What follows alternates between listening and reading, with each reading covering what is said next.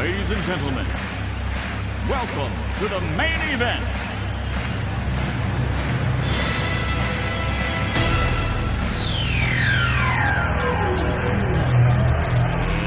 Let's get ready to rumble!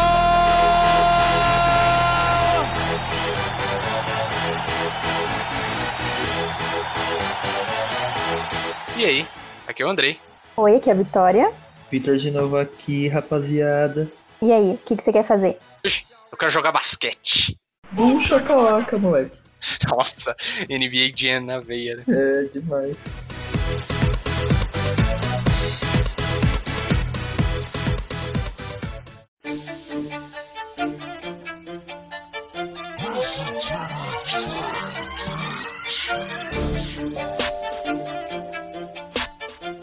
Esse vai ser um programa um pouco informativo para a Vitória e para nós entusiastas do basquete e da NBA, principalmente o Vitor, que começou a acompanhar a temporada nesse ano, né, Vitor? É, comecei esse ano. Galera, olha, eu sou bem leigo no assunto e eu já abri o Google aqui na aba, tá? Qualquer coisa, eu dou uma revisada no que eu falei. Bom, eu não sei quase nada sobre a temporada, porque a minha atualização de basquete só vem com o jogo de graça que sai na PlayStation Plus. então eu sempre pego os times um, dois anos atrasados aí. Mas eu joguei basquete uns quatro anos aí. É, eu sempre gostei do esporte, eu acho um esporte muito da hora e eu conheço ali de médio para nada. Mas a gente vai tentar esclarecer as dúvidas da Vitória, que não conhece nada do esporte, basicamente. E só antes da gente começar, Victor, você assistiu Last Dance, o documentário do Michael Jordan da Netflix? Então, mano, tem que falar pra você que eu não vi Last Dance. a gente começou a assistir hoje só pra gravar isso. Viu dois episódios. Mas tem um filme, velho, clássico, na sessão da tarde, que eu acho que se compara a Last Dance, mano. Que inclusive foi o filme que me fez ter vontade de jogar basquete. Que é aquele filme que o moleque acha o tênis mágico do Michael Jordan e começa a jogar na liga, tá ligado? Não lembro. Nossa, a menor ideia de que filme você tá falando. Esse filme passava na sessão da tarde pra caramba, que era um moleque que ele era órfão. E aí, uma vez, eles acham um tênis com as iniciais MJ. Né? Uhum. Aí a rapaziada fala, não, porque é o tênis do Michael Jordan. Aí quando ele coloca o tênis, ele joga basquete pra caralho, tá ligado? Aí vai para a NBA, não sei o que. Não, esse filme é foda, velho. É um clássico. Não, o Brasil ficou conhecido como Pequenos Grandes Astros. Você vê essa versão mirim do Alan Iverson aí. Tanto que ele, no começo do jogo, ele tá com uma camiseta dos Sixers. Nossa, e tem o segundo. Mano, pra mim, a referência de filme de basquete, e eu acho que é o filme de basquete que qualquer pessoa consiga lembrar, é lógico que é o Space Jam, né, velho? Clássico. Eu acho que foi o primeiro contato que eu tive com basquete na minha vida. E, mano, esse filme, puta, esse filme é muito foda, cara. Eu acho que ele envelheceu muito bem e ele é tipo, só uma curiosidade, um dos sites mais antigos que está ativo. É porque ele saiu em 97 e, se eu não me engano, ele tá ativo até hoje. Ou pelo menos estava uns anos atrás aí. É? Você podia entrar no site do Space Jam de 97, aquele site maravilhoso da década de 90. Ele, ele foi o, o filme que popularizou bastante o basquete, né? Assim, pelo menos fora do, dos Estados Unidos, eu acho. Não sei. É, tô falando com base em porra nenhuma. Ele era muito legal, né, cara? E o que me surpreende é que nunca saiu uma sequência dele. Tipo, eles estão ensaiando uma sequência com o LeBron James aí há a caralhada de anos aí, mas o bagulho não vai pra frente. Ah, lembrei de outro filme também de basquete. Homens brancos não sabem enterrar. Não, caras brancos. Caras brancos não sabem enterrar. Filme de basquete também que é famoso. Nunca assisti, mas é de basquete e é famoso. Eu acho que eu já devo ter assistido, eu só não lembro, velho. Porque o, o título não me é estranho e tem um puta de um. Primeiro, só pra saber se vocês fizeram a lição de casa, vocês sabem de onde que surgiu o basquete, qual que é a história do basquete? Mais ou menos. Putz, aí, aí é complicado, né, Vitória? Eu vou puxar sem o Google. Hum. Eu lembro que eu fiz um trabalho sobre isso, tipo, na sétima série. Tem uma informação específica que ficou gravada na minha cabeça por conta do que o professor falou pra fazer a gente lembrar. Que ele fez essa mesma pergunta pra gente. A gente fez o trabalho daí pra confirmar se a gente tinha só copiado colado, ele fez algumas perguntas sobre isso. E, se eu não me engano, o basquete ele nasceu numa universidade de uma cidade chamada Springfield. Não faço a menor ideia de qual Springfield dos Estados Unidos. E ele surgiu com um professor que pegou um cesto, separou os times. Ele era tipo um range, só que daí ao invés de você arremessar no gol, você tinha que arremessar nesse cesto. E o cesto ficava no chão. Daí ele viu que isso era muito fácil. E daí resolveu pendurar os cestos e aí que virou o basquete. Professor bom pra fazer gincana, hein? Exatamente, mano. Tipo, imagina o seu professor do ensino médio criar um esporte que vai virar sucesso internacional. Internacional. Por que, que o Michael Jordan usa 23 na camiseta? Que é o tamanho do sapato dele, ele calça 23, apesar do tamanho dele. Eu não sei por que, que ele chegou a escolher o 23. Eu sei que tem uma mística em torno desse número. Você vai ver vários jogadores usando o 23, né? Eu não sei se você sabe, o, no basquete os times eles aposentam números. Então o, o Jordan, para você ter uma ideia, ele tem esse número aposentado no Chicago Bulls, então nem, ninguém pode mais usar o número 23. Uhum. Não só no Bulls, tem até time que ele não jogou, que ele tem esse número aposentado, eu acho que é no Heat. E daí, tipo, ninguém pode usar esse número. Ninguém mais. É. Você aposentou o número, você, tipo, fica meio que no hall da fama ali do time, né? E aquela camisa é sua. Mas o, o 23 é, foi por conta do que o irmão dele usava a camiseta número 45. E daí ele meio que pegou a metade do número. Então, ele chegou a usar a camiseta 45, só que ele não deu muita sorte. Aí ele voltou a usar 23. Exatamente. Eu não sei se é quando ele voltou pro Bulls ou quando ele foi pro Washington Wizards, que ele jogou um tempo lá, né? Ele usou o 45, ele também chegou a usar o 12, mas sempre que ele usava outra camiseta, ele jogava mal. E daí, quando ele voltava pro 23, ele destruía. E daí virou tipo um número cabalístico e tal. É, virou uma mística. Entendi, entendi. Tanto que você tem aquele maravilhoso Kobe Bryant que ele usa o. ele usa o 24, né? Que o pessoal até associa que ele fez o 23 mais um, sendo que, né, o pessoal faz esse tipo de associação, existe esse tipo de lenda aí, né? Que ele. Ele quis fazer uma homenagem meio que com uma provocação no meio, como se ele fosse melhor que o Jordan. Até porque o estilo dele é inspiradíssimo no estilo do Michael Jordan, né? É. Tipo, lógico, eu também, quem, quem não gostaria de jogar que nem o Michael Jordan? Mas o Kobe Bryant, ele joga, ele jogava, né? Ele jogava muito parecido com o Michael Jordan. Você vê os movimentos dele, assim, ele é muito idêntico, cara. Principalmente aquele, aquele arremesso que ele gira, assim, pula pra trás pra arremessar. Mano, você bota os dois lado a lado, parece uma cópia. Assim, é muito bizarro, mas isso não tira o mérito dele, mano. Ele pode ter copiado o Michael Jordan, mas ele é um fodão da porra no basquete, né? É, não dá pra negar, velho. E com quantos anos eles aposentam? Porque, tipo, que nem a gente tava vendo lá o, o documentário, em que o Michael Jordan tem, tipo, ele tem uns 40 e poucos anos, ele não é velhão, né? Daí eu falei, por que, que ele não joga mais o André? Ah, porque ele aposentou. Mas não porque ele quis aposentar, porque ele precisou. Mas, tipo, por que que ele não pode continuar jogando? Tipo, ele tem que aposentar? 40 não. 40 não, ele tem 57. E Atualmente, eu acho que o. Sério? Aham. Eu acho que ele falou que ele tinha uns 40 e pouco em algum momento lá, né? Que tava no, no coisa. Mas eu acho, assim, é mais ou menos tipo o futebol, né? É, é, o, vai, vai batendo a idade, o cara ele não, ele não consegue render o tanto, porque é um esporte de alto nível, né? Ele não consegue render tanto que nem ele rendia antes, né? Pra você ter uma ideia, o Jordan ele já se aposentou três vezes, né? Uhum. Ele foi e voltou, foi e voltou. Teve a, a primeira saída dele do basquete que ele vai pro beisebol quando ele perde o pai, né? Que é lá no- nos anos 90. Ou, assim, ele faz o primeiro tricampeonato dele da NBA, se aposenta e depois é, ele volta. Aí nisso que ele volta, ele faz outro tricampeonato. Aí ele se aposenta de novo. Aí ele começa a administrar um clube. E aí ele começa a bater vontade de jogar de novo. Ele volta de novo. Vem jogar pelo. pelo eu acho que ele chega a fazer uma temporada no Bulls e depois vai pro Wizards. Aí depois ele finaliza no Wizards e se aposenta mais uma vez, né?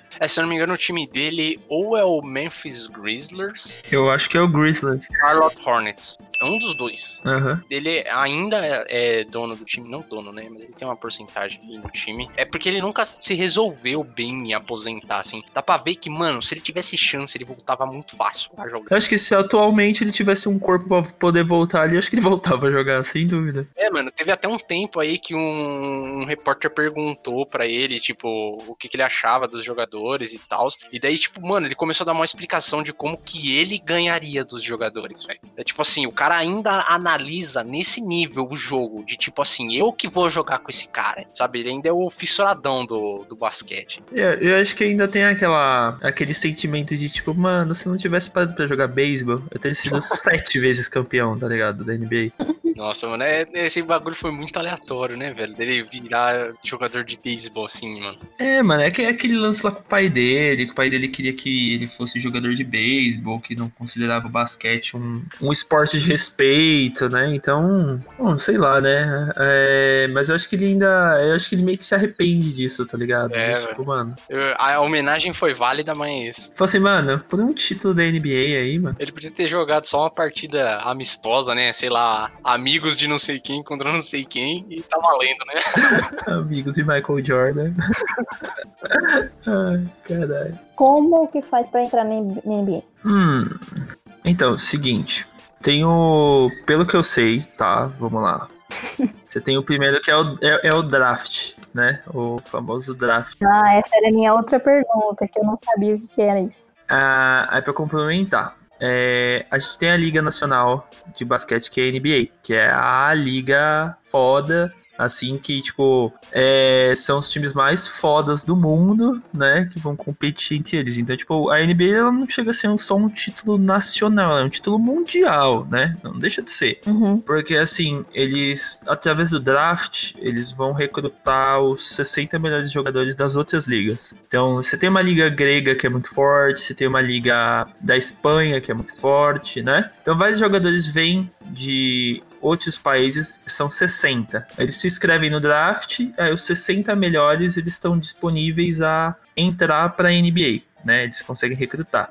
Aí no meio disso tem a liga também, que ela é dos Estados Unidos, ela é americana, só que ela é de universidades. Nos Estados Unidos você tem as universidades que competem entre si, né, que são realmente times, e lá os jogadores eles não podem ser remunerados.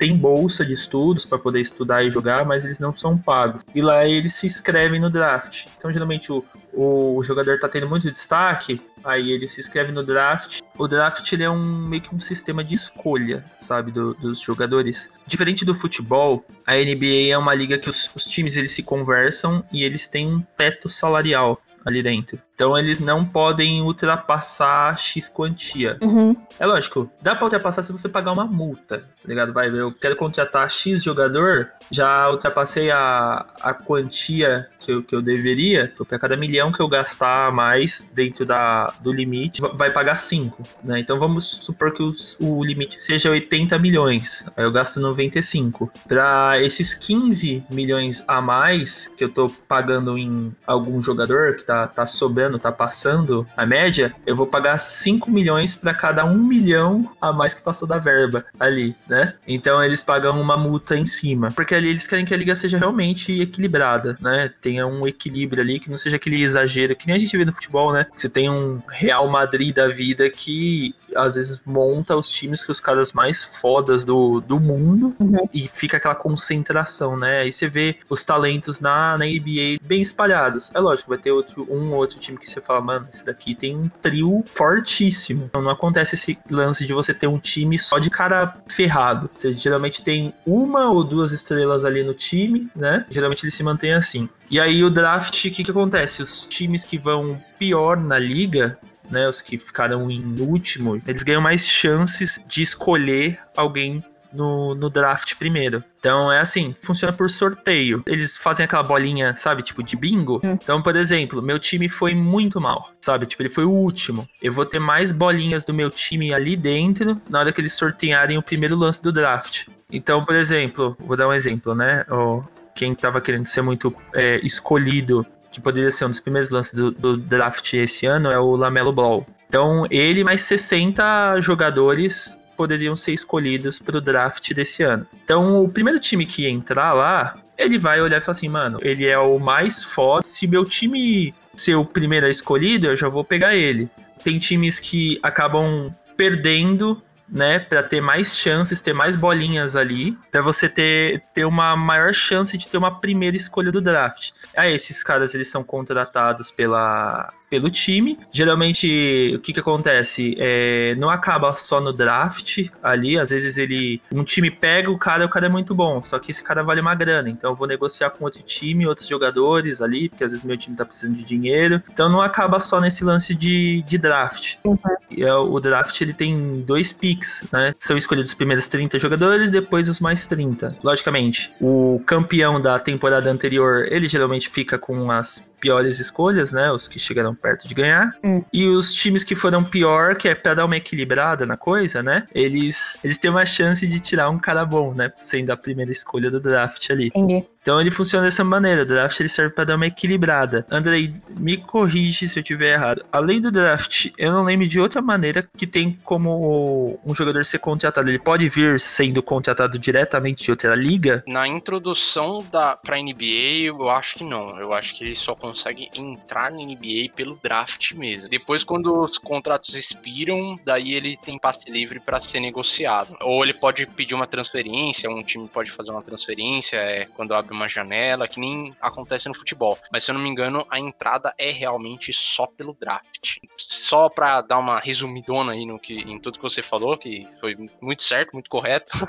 o draft, ele seria tipo quando você vai jogar futebol com a sua galera, daí forma os dois capitães, e daí a galera vai escolher. Daí você tira o para o ímpar, ver quem tira primeiro, e daí, obviamente, quem vai tirar primeiro vai escolher aquele moleque que é rato no futebol, que manja tudo e que vai carregar o time nas costas. E daí o último que vai ficar é aquele gordinho que usa óculos e não sabe jogar nada. É exatamente isso que acontece. É uma mentalidade que não é exclusiva do basquete nas ligas americanas. No futebol não sei, mas no futebol americano e no, no beisebol isso também acontece. Eles utilizam essa forma para deixar o campeonato, como o Victor falou, equilibrado, porque como os times que estão piores vão pegar caras que são melhores ou mais promissores, né? Isso equilibra eles com os times que ganharam e estão pegando caras que não estão desempenhando tão bem quanto poderiam talvez estar, né? Então isso vai gerando um nivelamento dos times e tornando o campeonato mais pegado, é, fazendo com que seja muito difícil você criar um time de superastros e que vá dominar de ponta a ponta um campeonato. Então daí todos os jogos acabam sendo emocionantes e podendo ter uma vitória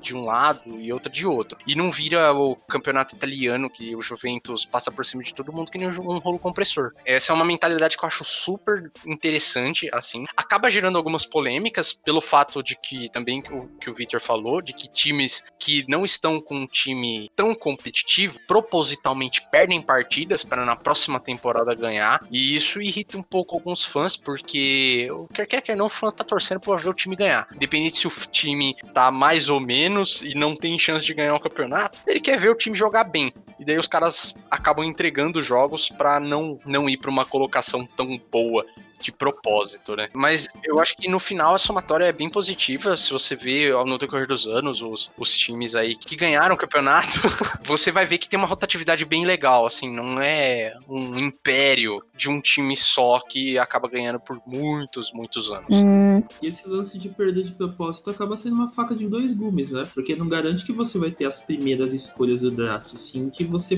tem a possibilidade de ser sorteado, sabe? uhum. Você tem mais bolinhas ali, o time que mais perdeu vai ter mais bolinhas aí pra escolher alguém. Mas teve vários casos de, tipo, o time perdeu de propósito e na hora da escolha do draft chegou a ser um dos últimos, né? Uhum. Por aleatoriedade do destino. Ou se não, o time foi lá e pegou a primeira escolha do draft que fala, nossa, esse cara tava arregaçando na, na, na liga universitária e quando foi jogar na NBA, o cara jogador mediano, ele não despontou aquilo que tinha que despontar. Uhum. Um exemplo disso é o próprio Kobe Bryant. Ele foi a 13 terceira escolha do draft dele. Mano, tá longe de ser uma das primeiras. E você fala, meu, esse cara, o tanto que esse cara jogou, que eu acho que ele tá entre os 15 melhores de todos os tempos, você fala, ser 13 terceira escolha do draft, era pra ele estar entre os primeiros. É, o Michael Jordan mesmo, que a gente viu na série, ele foi o terceiro do draft, né? Quem que foi o primeiro, ninguém lembra. É, ninguém lembra, né? É, são às vezes caras que realmente, não que eles são horríveis, mas que tem uma, uma carreira normal ali dentro. Porque essa colocação do draft, ela é feita por um- uma partida treino. O cara tem que mostrar tudo que ele sabe naquela partida. Se naquela partida, às vezes, ele não jogou o tanto que ele consegue jogar, ele vai acabar um pouco mais baixo. Mas isso não significa que ele seja pior do que o cara que tá um pouco acima. Às vezes o cara um pouco acima tava num dia inspirado, deu uma cagada lá, acertou uma cesta bonita, mas depois ele não vai levar nada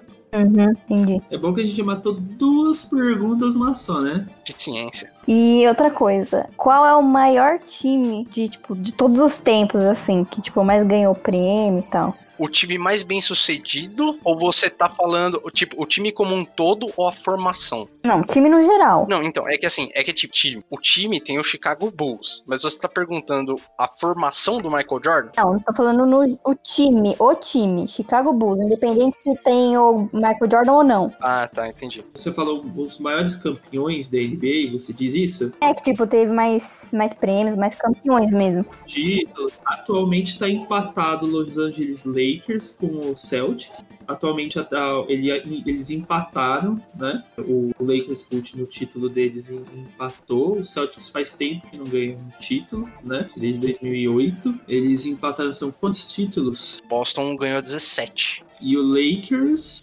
também 17, né? Pra você ter uma ideia, o Chicago Bulls do, do Jordan, eles têm seis títulos, né? São só os do Michael Jordan.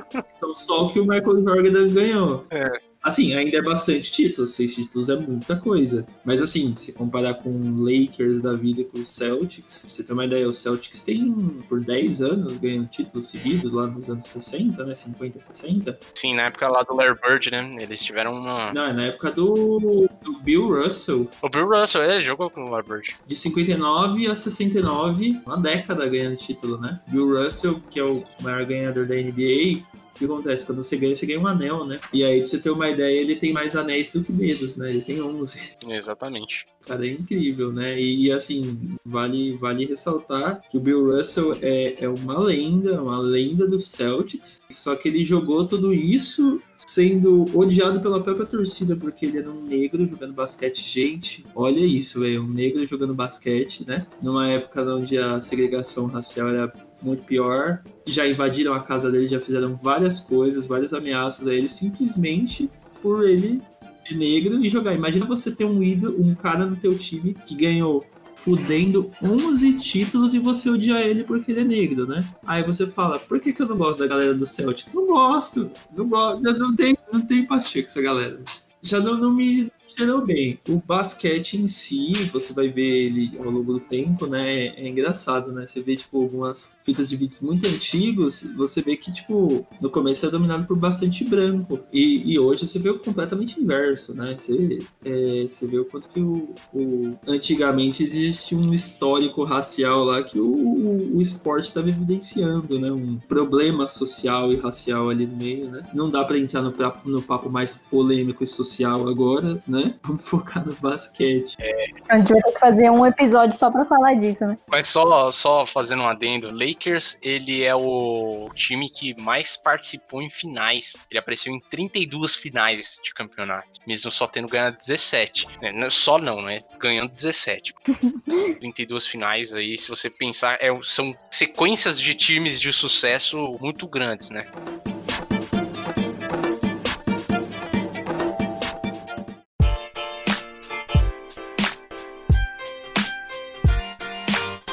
Vai ser legal explicar pra galera e pra Vitória como é que funciona o campeonato em si. Sim, que ele é bem diferente. Você falou das 33 finais que o, o Lakers jogou, só que assim, ele tem prêmio no meio disso. Né? É um detalhe, é 33 vezes que ele ganhou a conferência. Exatamente. Funciona da seguinte maneira: você vai ter os times ali da, da NBA que eles vão ter os primeiros duelos entre si. Então, um time ele pode jogar de 3 a 4 vezes com outro time. E os times eles são separados por conferências. Você tem a Conferência Oeste e a Conferência Leste. né? Os times do Oeste e os times do Leste. Nessa primeira fase, todo mundo vai jogar contra todo mundo. De 3 a 4 jogos. E vai ser tipo um torneio de pontos corridos. Você vai jogando, se o seu time vai ganhando, ele vai ganhando pontos. E os times que mais pontuarem, eles se classificam para um sistema de mata-mata. Só que dessa vez esse sistema, esse sistema de mata-mata, você não é mais todos os times dos Estados Unidos é, jogando entre si. É separado os times do Oeste contra os times do, do Leste. Então, numa chave, você tem os times do Oeste contra o do Leste. Na final, você vai ter os, os dois finalistas do Oeste é, jogando para definir quem que é o ganhador da conferência, né? Como se fosse assim, vamos dizer assim, comparar a Libertadores antes do Mundial. Eles, eles jogam entre eles e aí é definido ali o ganhador da conferência, tem título, tem tudo. A Conferência Leste é a mesma coisa. E esses dois times que disputaram os, campeões da- das conferências vão disputar a final da NBA. Hum. Numa sequência de sete jogos. Aí quem marca quatro primeiro ganha. Hum, Se eu não me engano, todos os jogos são melhor de 7, né? Ou melhor de 5. Não, são, são melhores de sete. Nessa fase de de- de mata-mata, são todas melhores de sete. Aí quem fazer quatro jogos primeiro, passa de fase. Aí na final eles vão se enfrentar e vai ser definido o ganhador da, da, da, da conferência. O ganhador da NBA, desculpa. Vale, vale ressaltar um, um pequeno detalhezinho que quando eu falei times dos Estados Unidos, é que vocês não tem só times americanos dentro da liga. Você tem, por exemplo, o Toronto Raptors, que é um time canadense, Que é o único. É o único canadense. né? mas vale, vale, vale falar que é, é, tipo, é legal, porque o pessoal fala que quando o Toronto Raptors ele, ele avançou acho que das finais da NBA, tipo, parou o Canadá, porque é um, é um país inteiro que torce para aquele time, entendeu? uhum, É o representante deles ali, né? uhum. Nisso, é, só fazendo um complemento, você falou do único time canadense, melhor de 7. É, no total são tipo uns 36 times. Melhor de 7 nessa fase de mata-mata. Se você fizer as contas legal, você vai ver que eles jogam partida pra cacete no decorrer do ano. É tipo umas 3 partidas por semana. Joga. Fora o que eles já jogaram anteriormente no, nos, mata, nos Nos playoffs. nessa fase de grupos. Né? Isso, isso, nos playoffs. É, não, os playoffs é quando vai pra essa fase de mata-mata. Ah, é, é. E aí você tem essa fase de grupos que Não, não é a, a fase de- a fase de mata-mata não é a season? eu acho que é. É a season e depois vai pros playoffs. Eu acho que o Jordan ele ficou fora, o time de Chicago Bulls só uma vez, né? Dos, dos playoffs. Isso foi por quando ele machucou o pé. E o LeBron também, acho que ficou fora só uma vez. Ele foi o cara, foi o cara que mais foi pros playoffs, né? Na história da, da liga. Pelo que, pelo que eu sei. E daí agora falando do Toronto Raptors, por que, que o Toronto Raptors tá na NBA, que é a liga nacional de basquete dos Estados Unidos? Né? É porque os times eles funcionam como franquias. Então é, é como se a NBA fosse um clube, tipo um clube mesmo, sabe? Que você é sócio. E daí você compra um título para ter um time nesse clube. E o Toronto Raptors, ele, se eu não me engano, ele não foi sempre de, de Toronto. Ele era de algum outro estado. E daí alguém de Toronto comprou esse time e levou ele para, para Toronto. e daí por isso que ele acabou é, estando lá. Se não me engano, ele entrou na década de 90. E ou tinha um outro time canadense antes também, que era o Vancouver Grizzlies ou Vancouver Charlottes. o mesmo time do, do que é do Michael Jordan. É porque esse time ele já passou por uns 3, 4 donos e ele nunca foi muito bom. E daí, daí ele foi passando, teve problemas financeiros, foi para Vancouver, teve problemas financeiros, voltou para os Estados Unidos e mudou depois de novo. Então já teve dois times canadenses aí na, na NBA, um do lado leste, um do lado oeste, que nem é as ligas, mas daí um não, não vingou. Mas o Toronto Raptors, eles tiveram umas campanhas aí recentes até que boas, né, Victor? Me corrija se eu estiver errado. Mas se eu não me engano, o time deles estava até que bom, né? Sim, sim. Eles estavam indo bem no campeonato no geral. É, na verdade, eles receberam o segundo lugar na Conferência Leste. Não é ruim, foi uma boa campanha, entendeu? Estavam, vamos dizer assim, que eles terminaram, assim, sendo bem grosseiro, entre terceiro e quarto lugar eh, em 2019. Só complementando um negócio que o Andrei falar, é normal os times da NBA às vezes mudarem de nome, tá?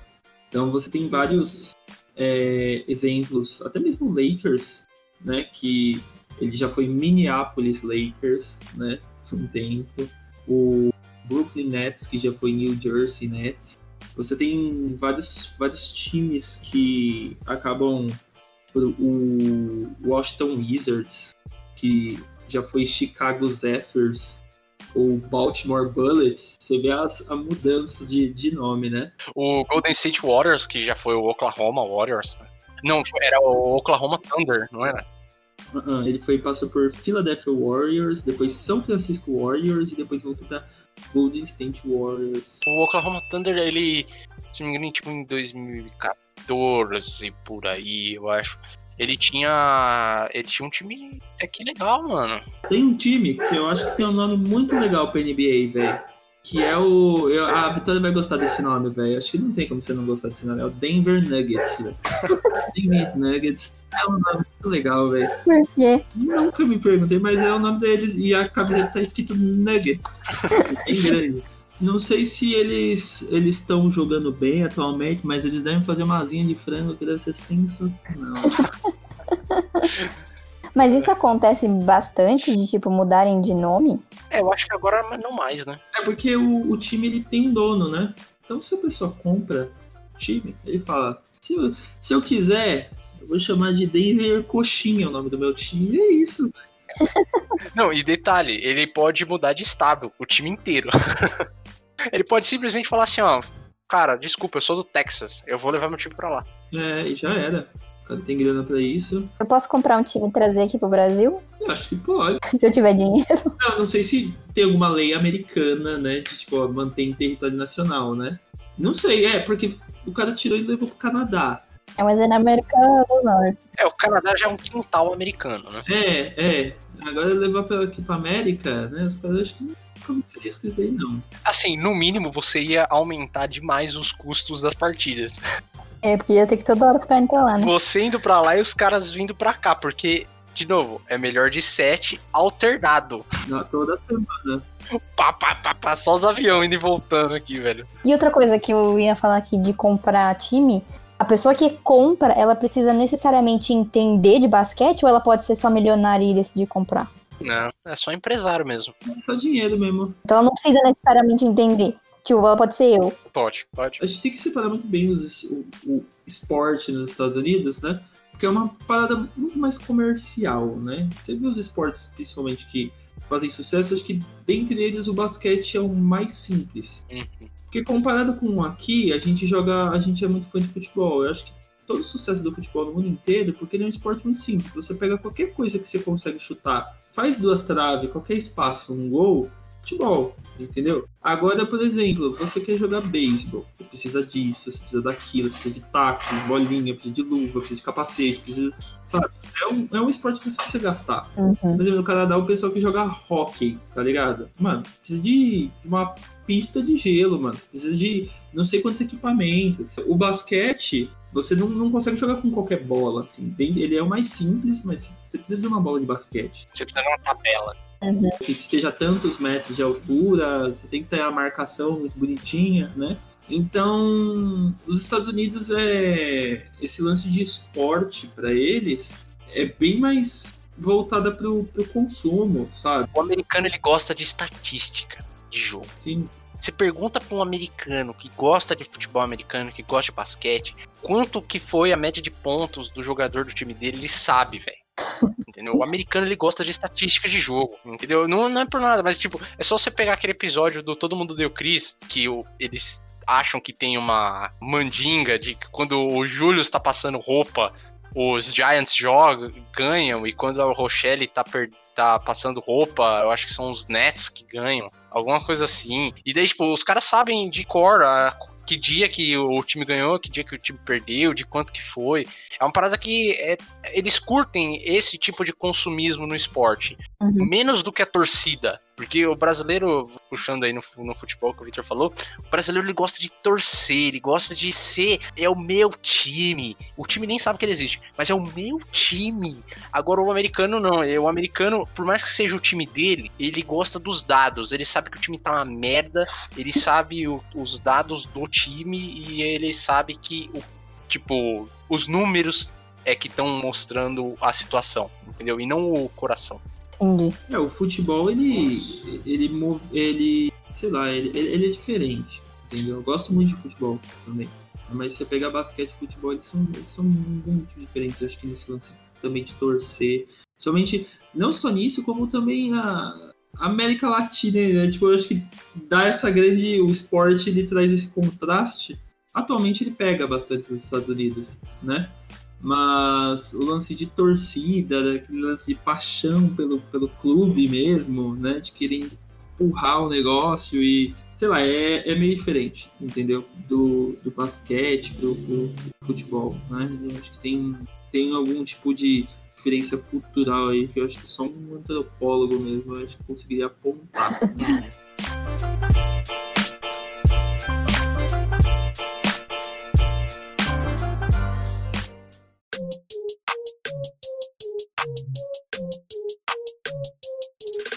Ah, uma, uma pergunta agora técnica. A partir de qual momento que vira três pontos e não dois? E por que, que é dois e três? Por que, que não é um e dois? Existe uma linha de três, que fica ali perto do, do, do garrafão. Uhum. Ou seja, você faz três pontos quando você arremessa atrás dela. Se você passou dela, você faz dois pontos. E existe o caso de você fazer um ponto também, quando você recebe algum tipo de falta, e aí eles geralmente te dão um lance livre. Você fica na frente da linha de três, apesar de ser na área que você faz dois pontos, esse lance livre ele conta um ponto por arremesso. É porque não tem ninguém te marcando, né? Isso. Isso. Aí você fica parado, os jogadores ficam em volta lá no, no limite, lá na área do lance livre. E aí você pergunta por que, que são dois e não três. Eu não sei, eu acho que eu iria ficar muito frustrado de dar uma enterrada e fazer um ponto só, né?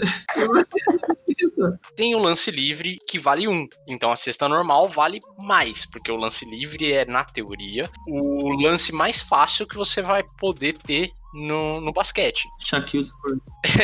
O Shaquille O'Neal discorda um pouco, mas então o, o chute, né, o arremesso normal, ele tem que valer mais do que o mais fácil. Hum. É, e daí uma curiosidade, a linha de três não existiu sempre. Teve uma época no, no basquete, Nossa, sério? Eu não sabia. antes eram duas ligas de basquete, na verdade. A NBA e a ABA, e eram duas ligas de basquete. A NBA não tinha linha de três. E ela era uma liga um pouco mais conservadora, o jogo era mais defensivo, é, eles priorizavam mais é, um jogo truncado, basicamente. Tinha muita falta, tinha era mais parado o jogo. E a ABA era mais exibicionista, né? Então, se eu não me engano, os Globetrotters, que são aquele time que só joga de zoeira, nasceu da ABA, se, se essa for a liga mesmo. E daí eles tinham a linha de três exatamente para remunerar mais esses arremessos longos, porque quer quer quer não é muito louco você ver o cara arremessando uma bola a tipo 3 metros de distância e ela nem relar no aro, né?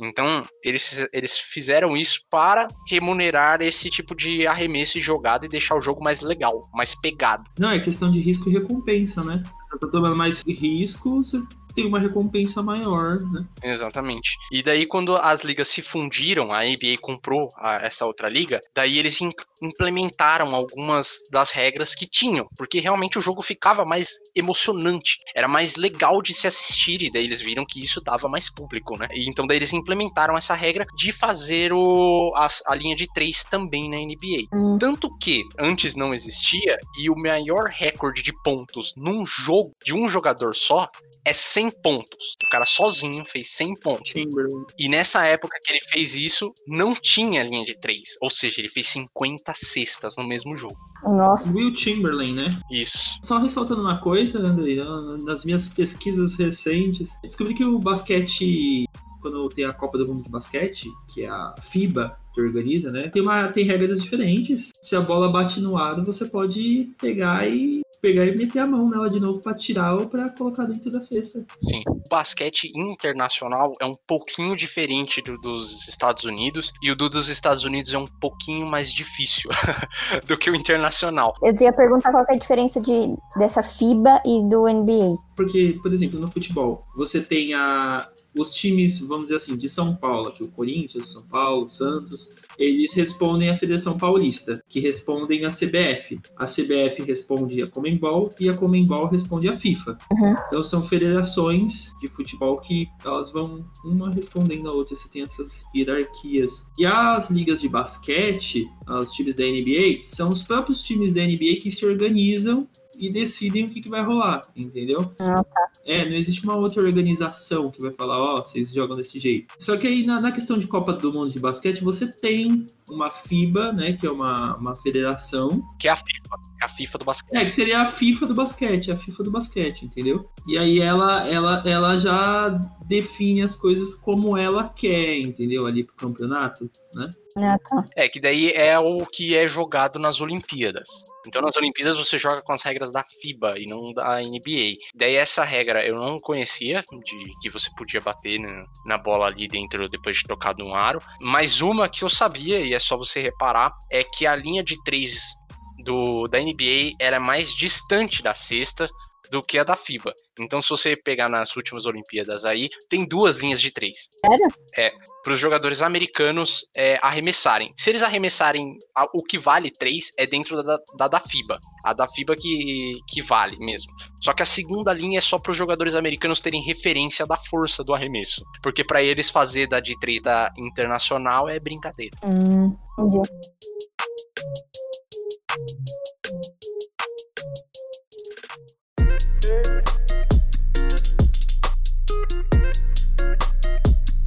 O que, é MVP? É quando um, um jogador ele ganha destaque no, dentro do, do torneio daquele ano, ele é. Você tem dois títulos, né? Você tem o MVP da NBA em geral e você tem o MVP da, das finais. Então, ou seja, você é o cara que tipo, mais marcou ponto, mais fez assistência, sabe? O, é uma somatória de pontos que você tem ali Uhum. e aí é definido quem que é o, o MVP daquele ano. Porque às vezes assim, você tem um cara que jogou pra caralho assim, a, a liga inteira. Só que se ele tem dados instrumentais, o time dele pode não ter sido campeão. Mas você vê que esse cara foi o, sabe, foi o melhor. E aí ele ganha o MVP ali da liga lá, daquele ano. Uhum. E aí, além do MVP da, do, do campeonato da NBA, ele também, também tem, é decidido o MVP das finais.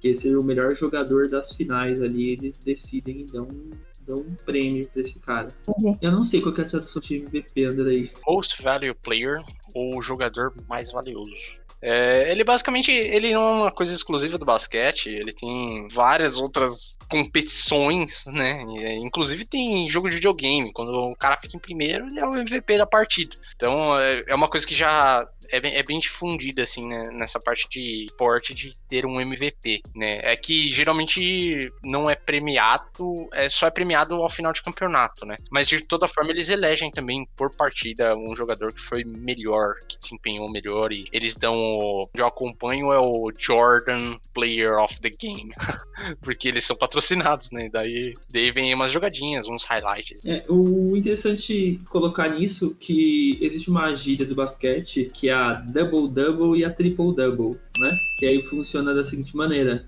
Um jogador, ele, ele faz um double. O que, que seria um double? É quando ele faz é, dois dígitos em determinada categoria. Então, por exemplo, esses dois dígitos seriam uma dezena. Então, a partir do momento que ele faz, tipo, 10 pontos, vamos dizer assim, ele fez um double. Se ele fez 10 assistências, é um double. Se ele fez é, 10 rebotes, é um double. Aí pra cima disso, continua sendo um double, né? Se ele fez 27, 38, 45. E aí, o que, que acontece? Quando ele faz dois doubles em categorias diferentes, por exemplo, ele fez 27 pontos e 10 assistências, ele fez um double-double. Se ele fez, tipo, é, 27, vamos lá, de novo, 27 pontos, 10 assistências e 15 rebotes, ele fez um triple-double. Então eles, eles usam isso de referência, né? Ó, X jogador fez um triple-double esse, nesse jogo. É tipo uma maneira de resumir a informação, assim. Entendi. É uma gíria que também é bem usada aí, os fãs de anime de plantão provavelmente vão conhecer, é o Slam Dunk,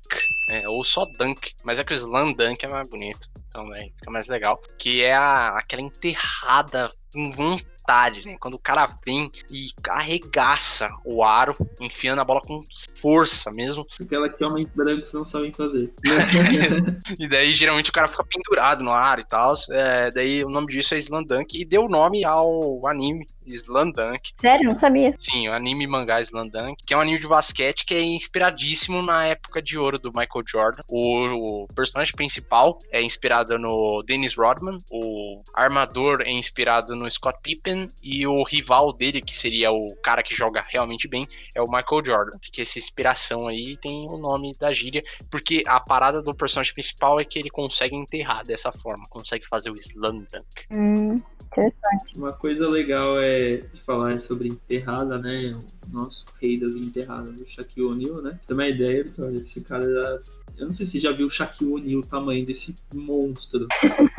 ele, ele é gigantesco. E pra você ter uma ideia, ele enterrar, ele saía com a na mão, arrebentava a cesta. Sério? mais de uma vez. Dele derrubar a cesta. Tem vários vídeos na internet. Tipo assim, ele quebrar, arrebentar o vídeo da cesta e. Mano, vamos ter que substituir a cesta para o jogo continuar, porque ele destruiu tudo. Esse é do nível do cara. Ele já destruiu não só o aro, como a tabela, como o suporte. Como assim? Ele já chegou a derrubar tudo.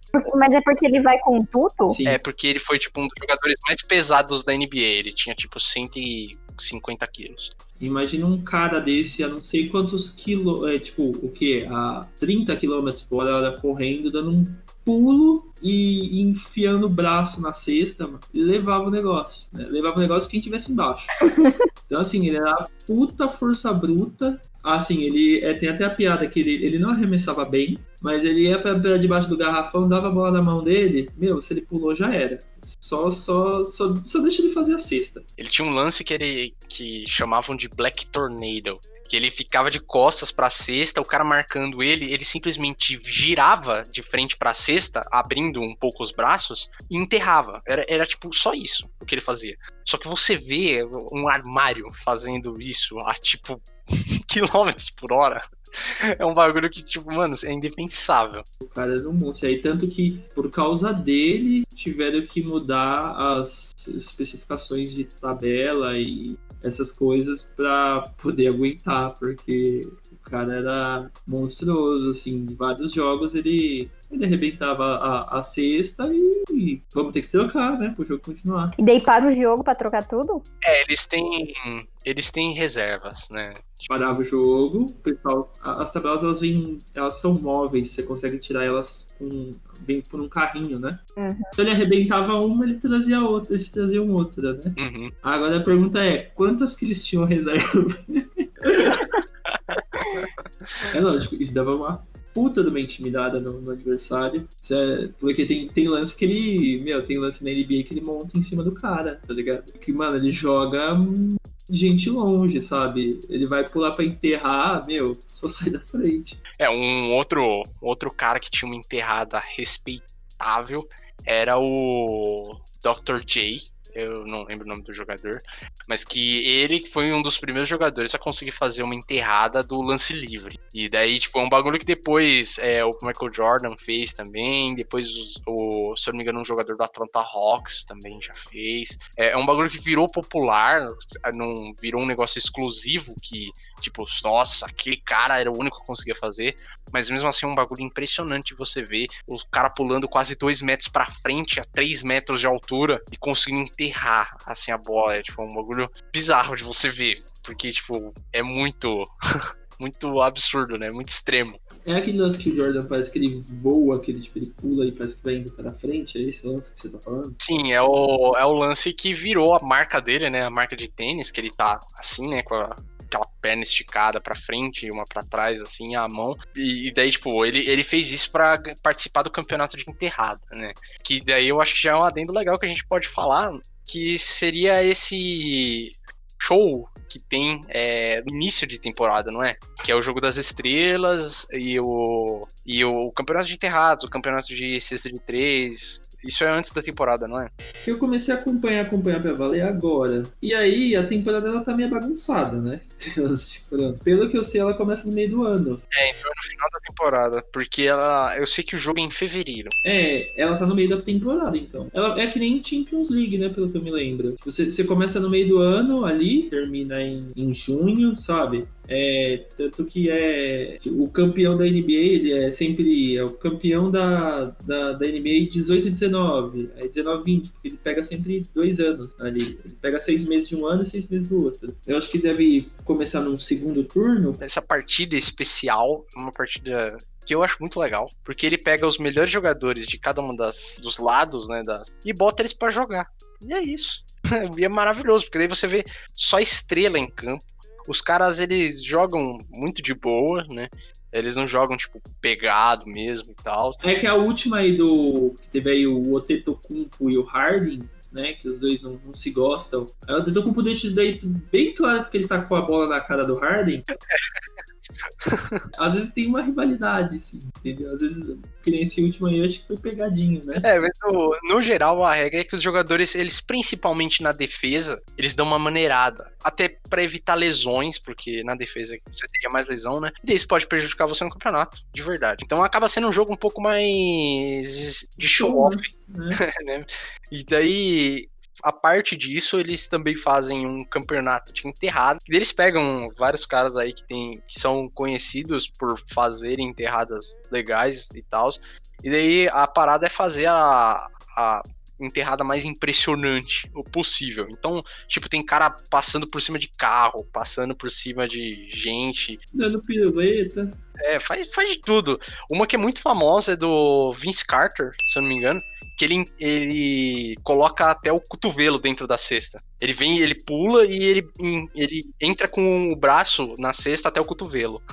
e daí ele fica pendurado lá. Nossa. E daí uma dessas é a, a que o cara vem e faz de fora da, do lance livre. É, e daí no campeonato de, de cesta de três, o cara tem cinco bolas pra fazer em cinco posições, cinco ou seis posições, acho. Cesta de três e daí ganha quem fizer mais, obviamente. São, são esses três eventinhos aí que tem a parte dos jogos da liga e que são muito legais. Eu acho que se a pessoa não conhece basquete gostaria de assistir, eu recomendaria para ela começar a assistir por esses, porque eles são mais divertidos. Eles não são tão competitivos, então a chance do jogo ficar chato, do jogo ficar truncado é menor. E também a chance de você ver só gente boa jogando em campo, né? Outra coisa legal de, de mencionar na NBA é que eles têm. Sempre tem um jogo no Natal, né? Sim. Em datas comemorativas o pessoal joga. Não deve ser muito bom os jogadores, né? Porque é Natal. Eles estão vendo pra isso, né? É, eles, é, é verdade, né? Eles ganham uma graninha assim gostosa, né?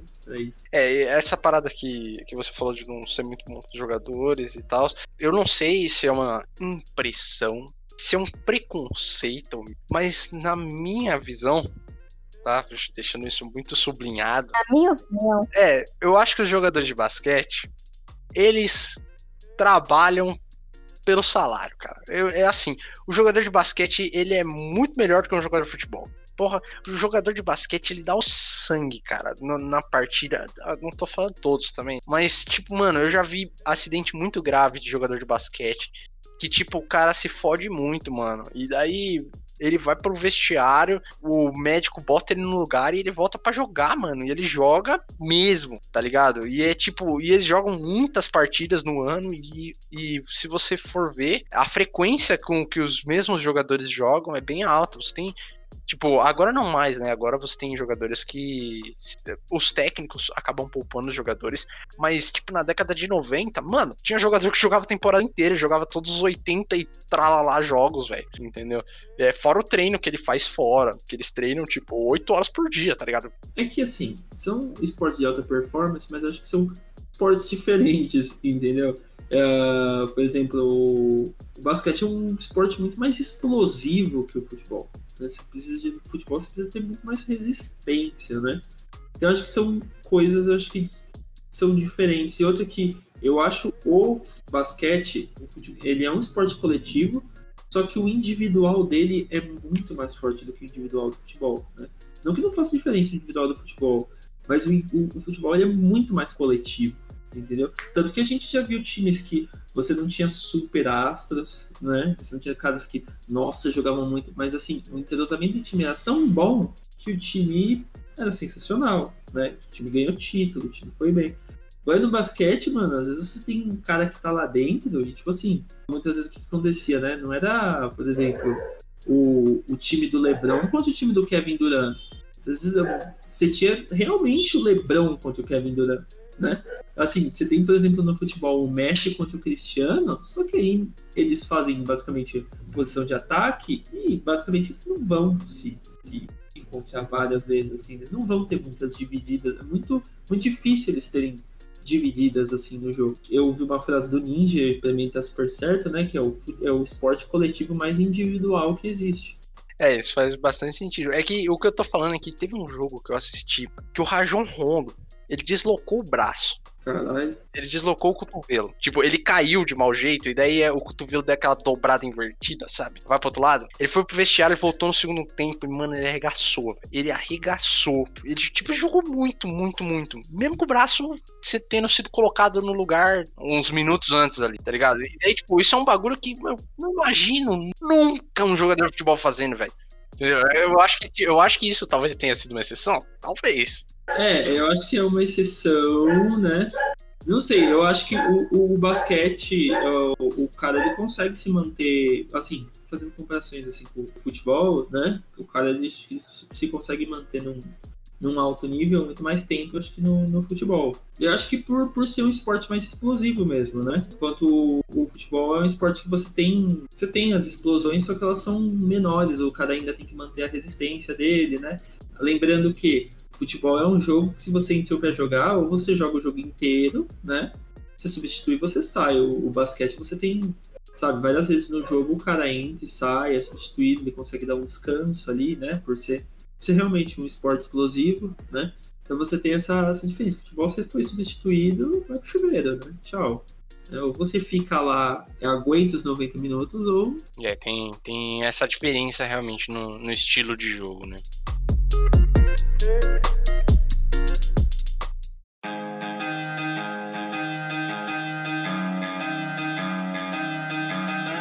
Quem é o jogador preferido de vocês? Ah, jogador assim que você fala atualmente. É, tipo, tipo hoje. Eu tô torcendo pros Nets, né? Então, para mim, um, um jogador que, que eu gosto muito é o Kyrie Irving. Kevin Durant também gosto dele, né? O, o Kyrie Irving, principalmente por ele ser meio doidinho. Às vezes falar que a Terra é plana, mas depois voltar atrás, enfim. Mas eu gosto do jeito que ele joga, eu vejo que ele tem bastante raça. O Durant ele também ele joga bem, né? Lógico que todo aquele corpo de boneco de Olinda dele ajuda pra caramba. Além disso, o LeBron, basicamente eu não eu, eu tenho eu gosto do Lakers, mas eu, eu, eu acompanho muito assim, eu vejo os jogos para ver o LeBron jogar, porque o LeBron, o Anthony Davis também, né? O Rajon Rondo. É, o outro jogador que eu, eu admiro é, a, é aquele cara que veio da Europa agora, que eu, eu, eu uma hora ou outra eu paro para ver, é o Luca Doce, que não sei falar o nome dele, que está sendo um destaque errado agora na NBA, tá jogando muito, tá provando que homens brancos sabem enterrar também. eu acho que, tipo, da história, assim, mano, é que não dá pra falar. Da... Mano, não tem como você não gostar de. A gente tira o Jordan. Sempre que a gente for falar de basquete, a gente tira o Jordan. Porque o Jordan é o Jordan, entendeu? É difícil falar. Então, tipo, eu gosto muito do Dennis Rodman. Dennis Rodman é uma personalidade, assim, ó, fodida, velho. Dennis Rodman é o bad boy, entendeu? Dennis Rodman é foda. Um reboteiro clássico, né, cara? Ele era o cara que ele só jogava na defesa mesmo. O, o, o jogador que eu admiro muito também é o o Bill Russell, né, por toda a história dele dentro do basquete. Eu acho que esse cara, meu, você tá num lugar, teu adversário te odeia, pessoal que torce pro seu time te odeia, e você levar 11 títulos, não é qualquer um, cara. Esse cara aí, ele é além do, do, do normal, sabe? Bill Russell, é, pra mim, é, é foda. Magic Johnson também, toda a história dele. Também tem, tem, tem um lance social dele, que, pra quem não sabe, Magic, Magic Johnson ele teve que se aposentar por causa que ele contraiu HIV. Na época era uma doença desconhecida, o pessoal ficou meio assim de jogar com ele. Teve o jogo de despedida dele, teve gente que não queria jogar. Ele teve que parar de jogar basquete por causa disso, mesmo a gente sabendo hoje que a pessoa teria condições de continuar um esporte, né? Mas muito por causa do preconceito, muito também por ignorância, por as pessoas não saberem. E um outro que eu admiro muito é o Alan Iverson, apesar de ele não ter, merecia muito ter conquistado alguns títulos aí. Puta de um destaque, é um cara que deixou o Jordan no chão uma vez. o moleque chegou e fez isso com o Jordan. Ele popularizou bastante esse um estilo de jogo mais puxado pro street, né? Sim. É que ele, ele era muito o cara do drible. Ele era o maluco que, tipo, o movimento principal dele, né, que era o crossover, ainda é, tipo, inigualável, assim, em relação a, a, a, tipo, a, a, execução, né? O como ele conseguia deixar os caras no chão, literalmente. O, tipo, o nego caindo de bunda. Shaquille O'Neal, incrível pela força dele, também pelo jeito foda-se, né? Porque ele sabia que ele era gigantesco, que ele é enorme, queria enterrar ele, empurrar todo mundo, então tinha vezes que ele não treinava, que ele dava um foda-se, o Kobe Bryant queria matar ele, tá ligado? Porque ele não se esforçava. Modo Romário. É bem isso. E o Kobe era o cara, era o cara totalmente centrado, treinava sempre, sabe? O maluco era megalomaníaco por treino e por resultado, sabe? Era ele era obcecado por, por jogar basquete. Tem, tenho também admiração. Eu acho que eu falei muitos jogadores aí, né? Falou muitos, então vamos lá, Vitor. Eu te dou a chance de escolher dois: um histórico e um atual. Vai. Contando que o Jordan tá fora da, da conversa, né? Sim, o Jordan. Jordan é o concurso. A gente tira o Lebron também? Porque você sabe, né? Não, o, o Lebron pode estar no seu atual, ué. Ah, não, o Lebron. Não tem como falar, mano. É o Lebron James, caralho. É o Lebron atual e eu acho que histórico do Russell. Bom, dentre todos esses aí que o Victor falou, é, tem também o Karim Abdul-Jabbar, que é o maior cestinha de todos os tempos da NBA. E ele tinha uma jogada, só tinha uma jogada. Mas era, ela era indefensável. E, tipo, ele não era o showman, o cara que, tipo, puta, jogava muito. Não, mano. Ele, ele pegava a bola e fazia a cesta. Claro e objetivo.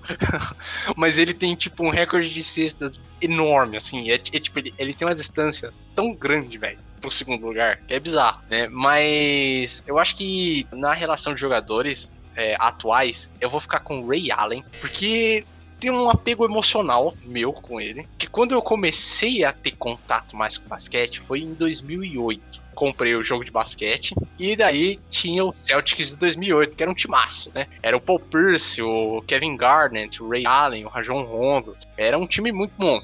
Que ganhou o campeonato, inclusive, por isso, né? E, cara, eu sempre achei muito legal o arremesso, cara. O arremesso no basquete, para mim, ele tem um tesão, cara. Eu não sei explicar, mas eu acho muito legal. Eu acho mais legal do que um enterrada, cara, um arremesso. Tipo, um arremesso bem feito, aquele arremesso bonito, sabe? Que ele deixa o cara, mesmo com com a defesa em cima, ele consegue aquele espacinho assim, ele dá aquele. Ele solta aquele míssil que vai, bate na tabela e entra. Você fala, puta que pariu, que cesta foda. Então o Ray Allen eu acho ele muito foda, cara, porque foi um dos primeiros jogadores que eu acompanhei. E ele foi sempre um cestinho de três aí, muito foda. E até hoje, mesmo meio velho aí, ele ainda joga. Ele joga no Lakers, não é? É, ex-jogador.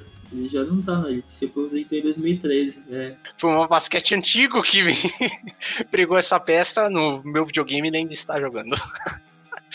Mas, então, já que ele não conta. Ah, mano, eu acho que um jogador que me, que me tem um carisma aqui é aquele do Golden State, qual é o nome dele? O Stephen Curry. Stephen Curry, eu acho muito foda por conta dos arremessos também, cara. Eu acho muito legal. Porra, ele arremessa no meio da quadra com tranquilidade. Ele arremessa, tipo, assim, não é, não é cagada. Ele faz isso com frequência. É, eu também acho muito, muito, muito da hora ver o, o Harden jogando no, no Rockets, porque também é um cara foda de arremesso, tem um arremesso fudido. Mas é fominha puta que pariu. ele passar uma bola, velho, é difícil. X-toca, né? É. Mas o Kevin Durant também, ele é um, um ala, ala armador, um ala pivô ali também muito bom, que eu acho legal. Mas eu acho que eu vou ficar com o Stephen Curry. Eu acho que ele, de, dessa nova leva de jogadores aí, eu acho que ele é o que mais tem futuro, velho. Ele, ele realmente, tipo, é um excelente jogador. Um armador muito bom. Uhum. Tem que lembrar também que, por exemplo, LeBron, Duran, já estão com 37 anos, né? Sim, é, eles já estão saindo ali. É, eles estão saindo, assim, estão do, do, do meio pro final ali, eles têm tempo ainda ali, né? Mas você já vê que não, não é o tempo assim, assim de, acho que de glória máxima deles, acho que bateu. E eles estão começando a dar uma decaída, né? Duran mesmo teve lesão, essas coisas, então tô no finalzinho ali. Né? E daí agora tá vindo jogadores que nem o Antetokounmpo que você falou, aquele Zion Williamson. Esse, esse tá prometendo também pra caramba. Tá, tipo, o moleque tá estourando todo mundo, velho. E ele tem, tipo, 19 anos, tá ligado? Lamelo Ball, o Anthony Edwards, né? Mas eu acho que de, dessa, dessa nova leva, eu acho que eu fico com, com o Stephen Curry. acho ele é um jogador muito legal de você ver jogando. Mas, tipo, todos os jogadores que eu acho legal são, são esses jogadores cestinhas de três, assim, tipo, sei lá, mano, Dirk Noyevsky, que eu acho que é Noyevsky, que jogava no Dallas, eu achava da hora pra caramba ver, tipo, porque ele tinha aquele fadezinho que ele fazia e arremessava ali, mano, e tipo, o cara tinha dois metros, velho, você vê um cara de dois metros arremessando uma bola, é difícil. do basquete, né? Às vezes ele só estica o braço e deixa a bola lá, né? É, tipo, é muito mais prático pra esses caras altos enterrar, velho. E daí, tipo, você vê o cara fazendo os arremessos, sendo ágil, tá ligado? Eu acho, eu acho da hora, cara. É, e um jogador que eu acho muito foda também é o Larry Bird. Óbvio, pelo mesmo motivo de que ele fazia cesta de três, ele era foda nisso. Mas eu acho que jogador histórico, eu vou ficar com o Magic Johnson, cara. Eu, eu acho que ele era um armador fora do comum. Você via os passes dele assim, era tipo passe que o time dele não sabia que ele ia passar. De tão foda e improvável que era o passe, assim. Mano, eu acho que ele, ele era muito foda. Ele é um dos jogadores, assim, que eu achava também. Eu, eu gosto do espetáculo. E era um espetáculo jogando, cara. Por isso que era Magic Johnson. é, então eu acho que eu fico com esses dois jogadores, o Stephen Curry e o, o Magic Johnson. Conheço acho que dois que vocês falaram. Quais? Pera aí, um deles não é o Jordan, não, né? Não, eu conheço o LeBron, aquele Shaq qualquer coisa, que eu não sei falar o nome. Esse. E esse último aí que o Andrei falou. O Magic Johnson. É, no caso todo mundo conhece. Mas é que assim, é que, na verdade, se eu talvez assistisse mais basquete, você talvez conhecesse mais jogadores, porque daí você ia por tabela. É que eu não gosto de assistir esportes. Nenhum esporte. Que quando eu assisto um esporte, eu não fico com mais vontade de ver esporte. Eu fico com mais vontade de jogar esse esporte. Então, no final desse podcast, eu tô com uma puta vontade de jogar basquete. E nenhuma vontade de assistir.